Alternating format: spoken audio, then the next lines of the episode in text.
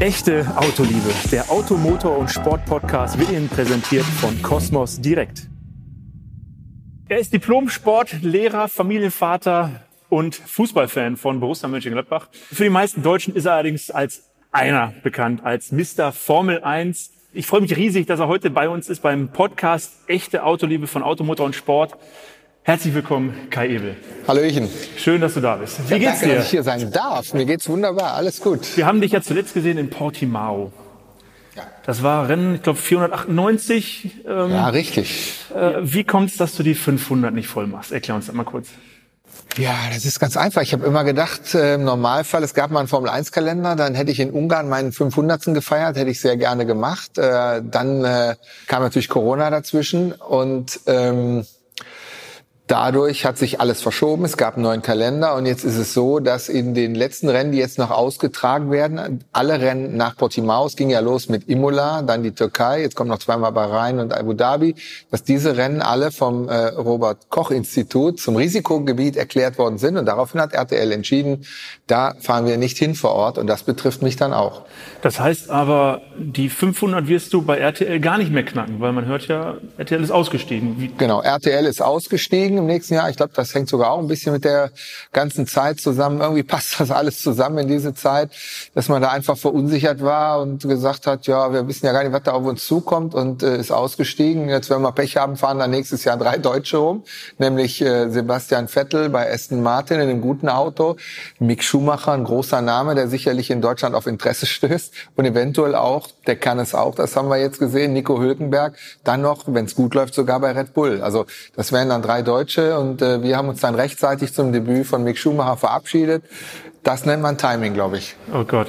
Wie erlebst du denn jetzt die letzten Rennen dieser Saison zumindest? Ja, so wie alle anderen auch am Fernseher.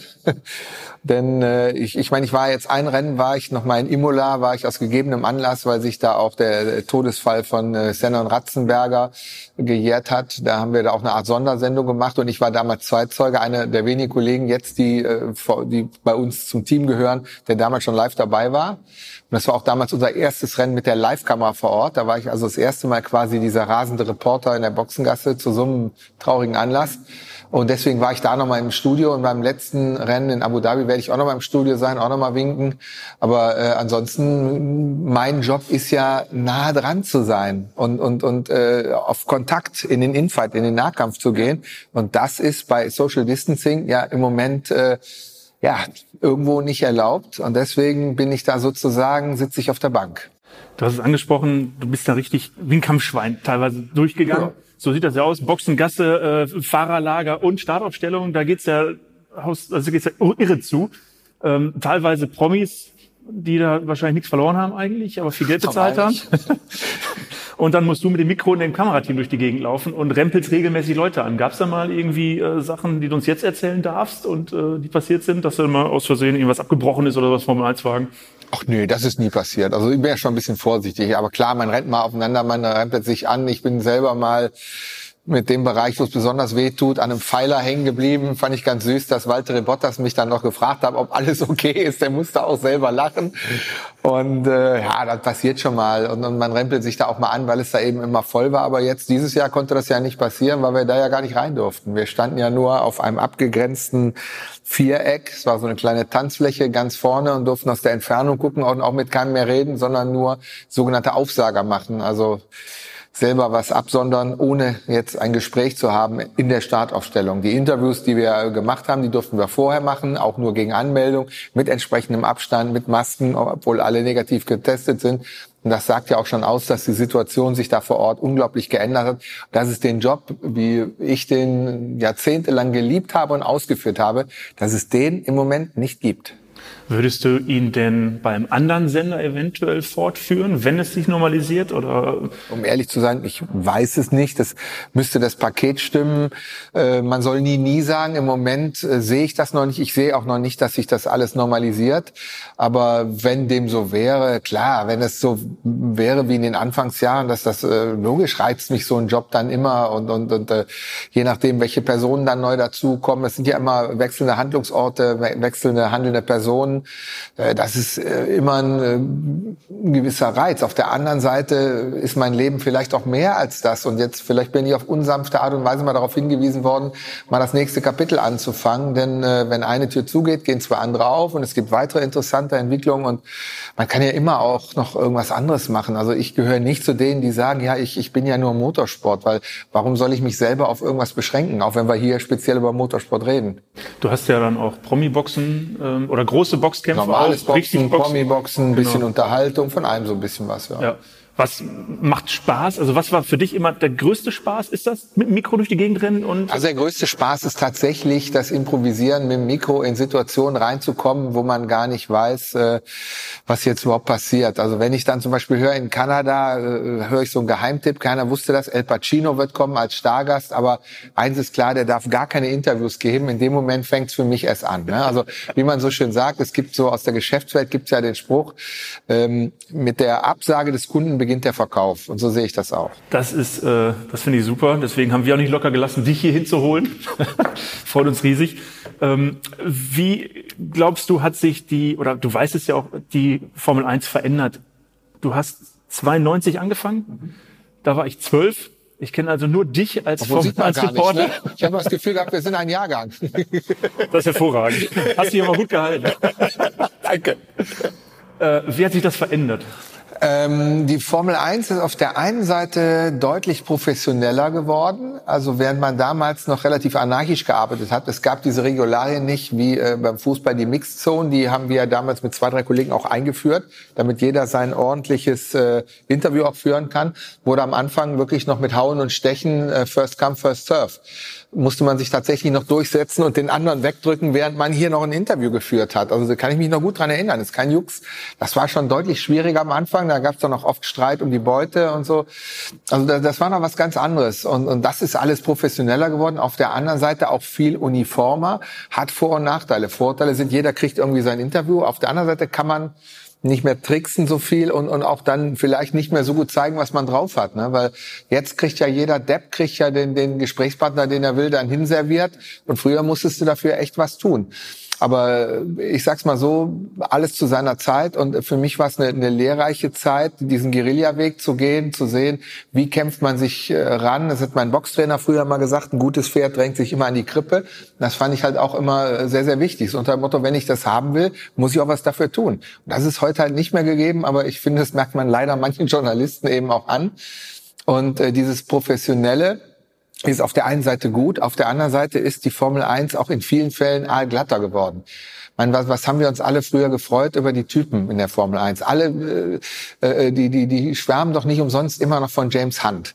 Wenn aber heute einer dann auch nur mal sagt, wie der, wie der, ich erinnere mich der Max Verstappen, wo er dann sagt, ach, der Ocon, das ist ein Pushy da, der soll die Klappe halten, Ganz hat den weggeschützt, da, da höre ich noch die ganzen Diskussionen, ja, das war ja ein körperlicher Übergriff, ja, um ja. Gottes Willen. Und dann denke ich sofort, damals wie Senna sich geprügelt hat und, und wer war das, Piquet und Salazar und was es da alles gab und alle fanden das immer cool und haben gesagt, ja, das sind Emotionen, da geht's zur Sache. Alle finden es beim Fußball toll, wenn die Nase an Nase stehen und sich äh, dann auch mal was zuwerfen. Gut, Grenzen Grenzen darf man nicht überschreiten, da bin ich übrigens auch für, aber Emotionen gehören noch dazu. Und wenn dann jetzt kommt, ja, also ich freue mich riesig, dass mein Teamkollege da oben steht, während ich hier unten ausgefallen bin, ist wichtig so. fürs Team. Also da denke ich dann auch, ey Leute, ein bisschen weniger Wäsche wäre auch gut. Wenn man mit alten Formel-1-Fahrern wie Striezel mal zusammensitzt, dann hört man ja, dass es auch nicht nur auf der Rennstrecke heiß herging. Hast du da mal was erlebt? Also ja, ich glaube, da ist äh, der, der, der, da hat man ja einen Gerhard Berger habe ich ja noch erlebt, einen Eddie Irvine, der äh, nicht ohne war. Auch Kimi hat noch für einiges gesorgt. Das sind, glaube ich, so die letzten Playboys gewesen. Aber mittlerweile sind sie halt alle verheiratet, haben Familie und essen morgens Müsli, rauchen nicht mehr, äh, trinken kaum, mit Ausnahme von Kimi. Also äh, das hat sich schon geändert ein Interview mit Kimi Räikkönen zu führen, ist das immer anstrengend oder hast du dich darauf gefreut, weil du klar klare Ansagen gekriegt hast? Uh, Kimi is very special, you know. Sometimes it's uh, very difficult, sometimes can be very nice. It depends really. Also er ist äh, eigentlich immer noch der Typ, der er ist. Also so manchmal sehr, sehr leise, aber er ist sehr authentisch und also ich, ich liebe den. Ich finde den überragend, weil er einfach äh, klar raus sagt, was er denkt. Das finde ich wiederum gut. Er ist unverfälscht, ist halt nur manchmal sehr leise und jetzt in diesem Maskenzeitalter ist es sau schwer. Also keine Mimik und man hört auch nichts. Der kann auch erzählen, Mann, was bist du für ein Vollidiot? Und ich sage, ja, vielen Dank, Kimi Räikkönen. Also das kann auch passieren. Äh, sagtest du, vielen Dank, Kimi Räikkönen.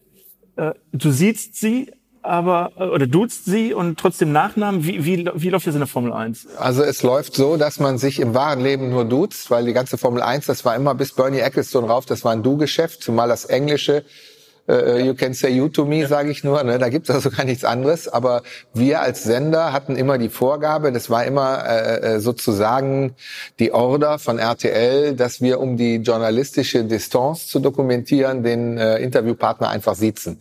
Ob das richtig oder falsch ist, sei mal dahingestellt.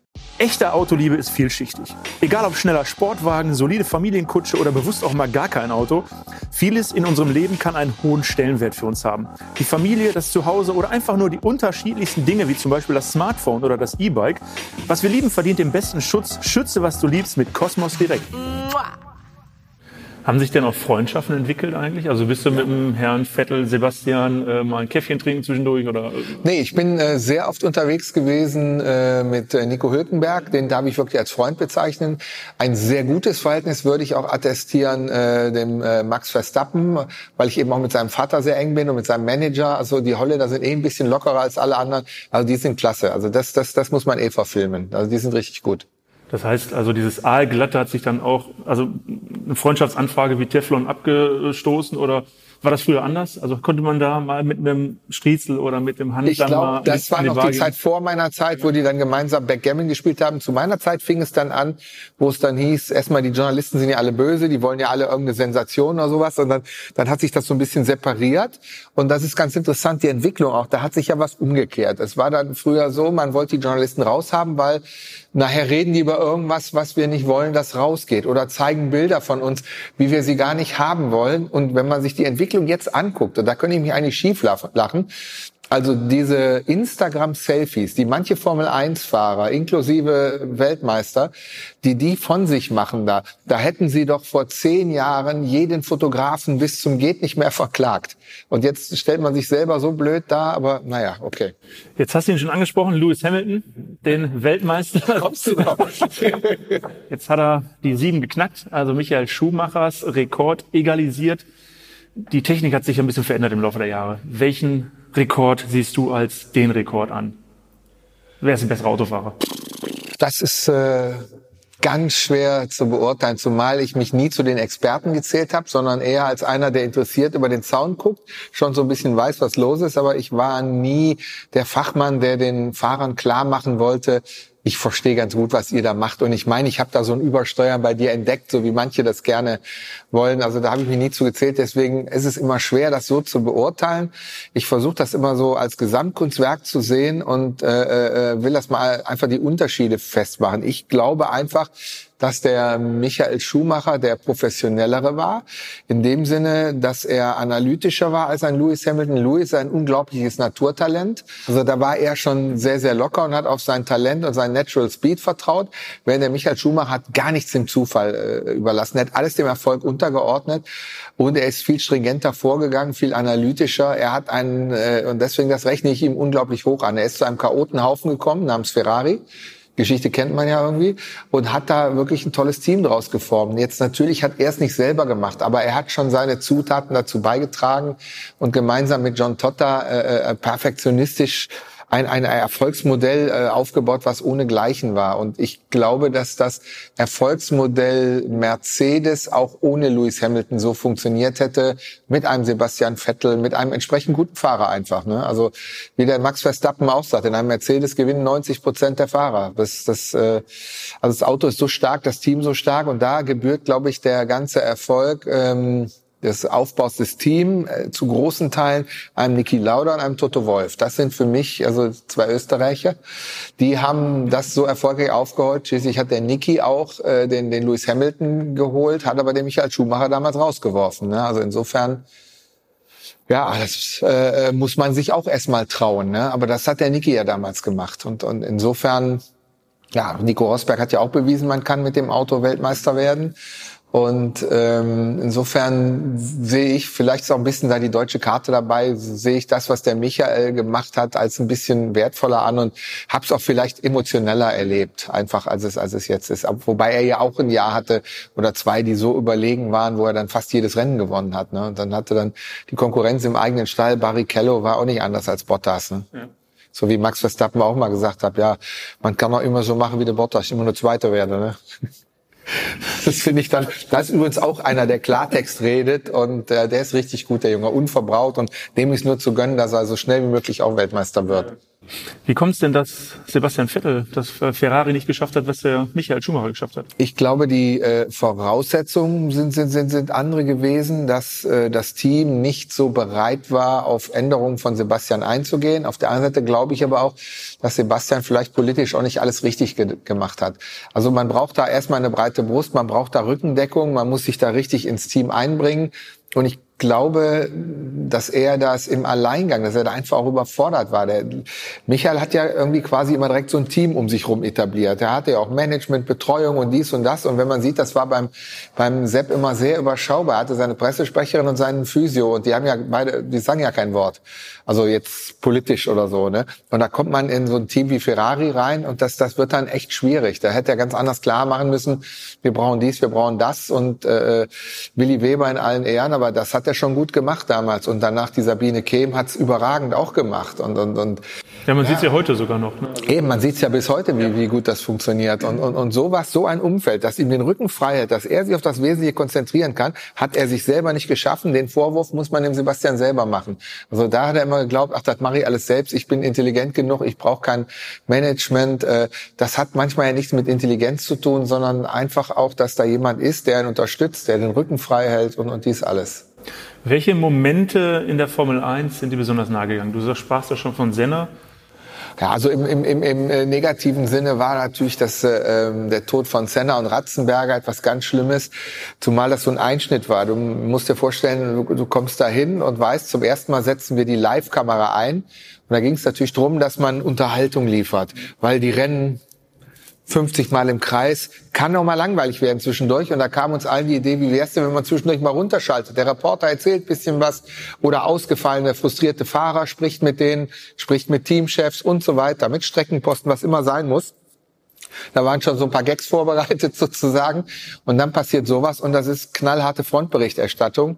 Insofern, das, das, das geht einem schon nah. Und wenn du dann weißt, du bist eigentlich hier hin, um Feuerwerk abzubringen, um Spaß zu haben und hier wird der Cappuccino ausgeschenkt und guckt euch die Tifosi an, hier wird gefeiert, hier wird gejubelt und was ist? Tiefe Trauer und du hast das Gefühl, es war eine eiskalte Atmosphäre da. Und da sterben plötzlich Menschen und dann ausgerechnet auch noch das Gesicht der Formel 1 mit Ayrton Senna brutal. Ist so ein Wochenende, das willst du nicht oft haben. Hast du denn jemals gedacht, dass das, was die Jungs da im Kreis machen, du auch kannst? Nein, habe ich nie dran gedacht, weil ich das nicht kann. Autofahren kannst du doch bestimmt. Autofahren kann ich, ja. Führerschein habe ich im zweiten Versuch damals auch geschafft. Ach wirklich? Ja. Oh, was ist da passiert? Ja, im ersten Versuch hat es nicht geklappt. Ich bin falsch äh, oder oder nicht nicht gut genug für den damaligen Prüfer. Rückwärts rechts um die Ecke gefahren sollte ich mal rückwärts um, um, um eine Ecke fahren. Das hat nicht so ganz gut geklappt, aber dafür hat, das war ganz peinlich, damals eine Klassenkameradin von mir, die hat den Führerschein im ersten Versuch bekommen und saß mit in demselben Auto. Ich glaube, der Prüfer hat das damals extra gemacht. Der fand das irgendwie ganz gut. Hast du denn schon mal im Formel 1 Boliden gesessen? Ja, selbstverständlich. Ich habe einen Lehrer gemacht, Formel 1 für jedermann und äh, Du hast da reingepasst. Also ich frage deswegen, weil äh, ich passe da nicht rein. Ja, doch, wenn die den Sitz vorher rausmachen, passt du rein. Ich habe auch auf dem Boden gesessen auf der Schüssel. Das geht, geht alles. Ich habe äh, Formel BMW gefahren, Formel 3, Formel 1, also alle Autos, äh, alles mal so Lehrgänge gemacht, auch einen Doppelsitzer mitgefahren. Habe dann schon versucht, so alles, was mit Motorsport zu tun hat, mitzunehmen. Äh, Im Rallye-Auto mitgefahren, DTM-Auto, Nordschleife, alles, was dazugehört. Äh, einfach um mal einen Eindruck zu haben, über was man denn da redet. Ne? Ich meine, nochmal, ich bin kein, möchte gern Rennfahrer, aber trotzdem ist es gut, wenn man selber mal drin gesessen hat, um ansatzweise zu verstehen, was die Jungs da machen. Denn das hat ja mit dem, was wir Autofahren nennen, überhaupt nichts mehr zu tun. Formel 1 Autos bist du gefahren, äh, andere schnelle Autos. Was ist denn mit Elektroautos? Äh, Habe ich auch schon drin gesessen, ist nicht so meins. Das heißt Motorsport, Elektro, äh, Formel E, ist, sieht man dich eventuell mal an einer Strecke? Ich meine, hast du wenigstens Ruhe? Zum Wie gesagt, ja, man, man, man, man soll nie, nie sagen, aber ich, ich finde es immer noch irgendwie schwierig, weil als ich äh, angefangen habe, unser erstes Rennen, wir haben die Rennstrecke nur gefunden, weil wir die Scheiben runtergemacht haben und die Autos gehört haben. Das hätten wir die Rennstrecke gar nicht gefunden, weil die Beschilderung damals in Spanien so schlecht war. Und äh, die alten Zwölfzylinder von Ferrari, das ist schon was, diese Lautstärke, das war was Anarchisches und das war ja unter anderem ein Grund, warum findet man Formel 1 so toll, weil das außergewöhnlich ist, weil das hat kein anderes Auto, diese Lautstärke, diese Geschwindigkeit. Und äh, ich finde, da kann man auch nicht mehr äh, sagen, das ist jetzt nicht mehr zeitgemäß. Ähm, ich, ich möchte, das, möchte das vergleichen mit dem, mit dem Pferd. Das Pferd war früher ein Fortbewegungsmittel. Ja, da ist jeder ist geritten oder hatte die Postkutsche oder sonst was. Und irgendwann hat das Pferd dann ausgedient, weil da kam halt das Auto und da kamen andere äh, ähm, Verkehrsmittel. Aber das Pferd im Sport gibt es immer noch. Und deswegen bin ich der Meinung, auch wenn es jetzt vielleicht demnächst Flugtaxis oder sonst was gibt, sollte es trotzdem weiter und wird es auch mit Sicherheit Motorsport geben. Und, und da möchte man eben auch diese lauten, knalligen Boliden ja auch sehen und hören.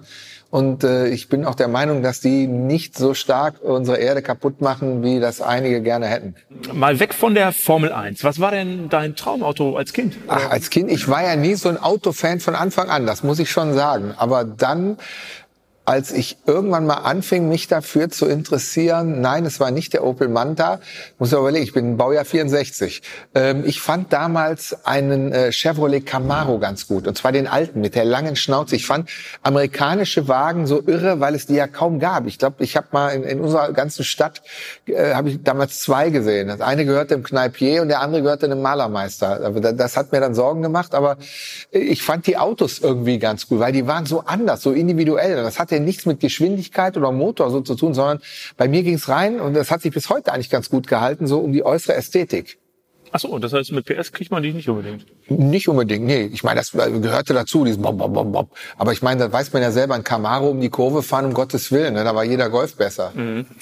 Ähm, und was hast du denn dann als erstes Auto gehabt? Ich meine, du warst Diplom-Sportlehrer, das hast du ja studiert. Genau, aber den Wagen hatte ich natürlich schon vorher, mit 18, ist ja klar. Also meinem 18. Geburtstag ich schon ein Auto und zwar hatte ich da einen äh, grünen Golf, innen orange, Golf L wie langsam mit 45 PS, der zog immer nach links hat mich damals auch ein Malermeister über den Tisch gezogen. Er hat damals gekostet, das war glaube ich gar nicht wert, aber ich denke 3500 D-Mark oder sowas hat er damals gekostet. Aber ich war froh, dass ich überhaupt ein Auto hatte. Einfach stolz, ein Auto zu haben. Und nochmal, innen orange Stoffsitze, außen grün, es ist unfassbar. Nur ich war froh, dass ich einen Wagen hatte.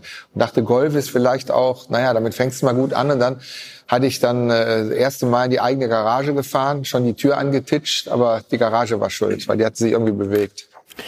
Dann sollst du ja irgendwann einen Maserati mal gehabt haben. Hatte ich auch mal, ja klar. Mehrmals sogar. Und habe ich mal eine Geschichte gehört. Auf jeden Fall bist du irgendwo vorgefahren äh, vor, und, und hast den irgendwo aufgesetzt und kamst mir runter auf den Sand, Sandhügel. Stimmt mhm. diese Geschichte? Ja, das war ja sogar im Fernsehen, weil bei Markus so. Lanz war das ja aber okay. Ach, so Thema, weil, weil natürlich unser Kameraassistent das damals gefilmt war. Wir waren zu Dreharbeiten waren wir in Spa-Francorchamps. Ich habe damals diese Vorschau-Sendung gemacht, Formel Exklusiv. Und da war mal eine Rennstrecke Spa-Francorchamps. Und ich kenne mich da eigentlich ganz gut aus.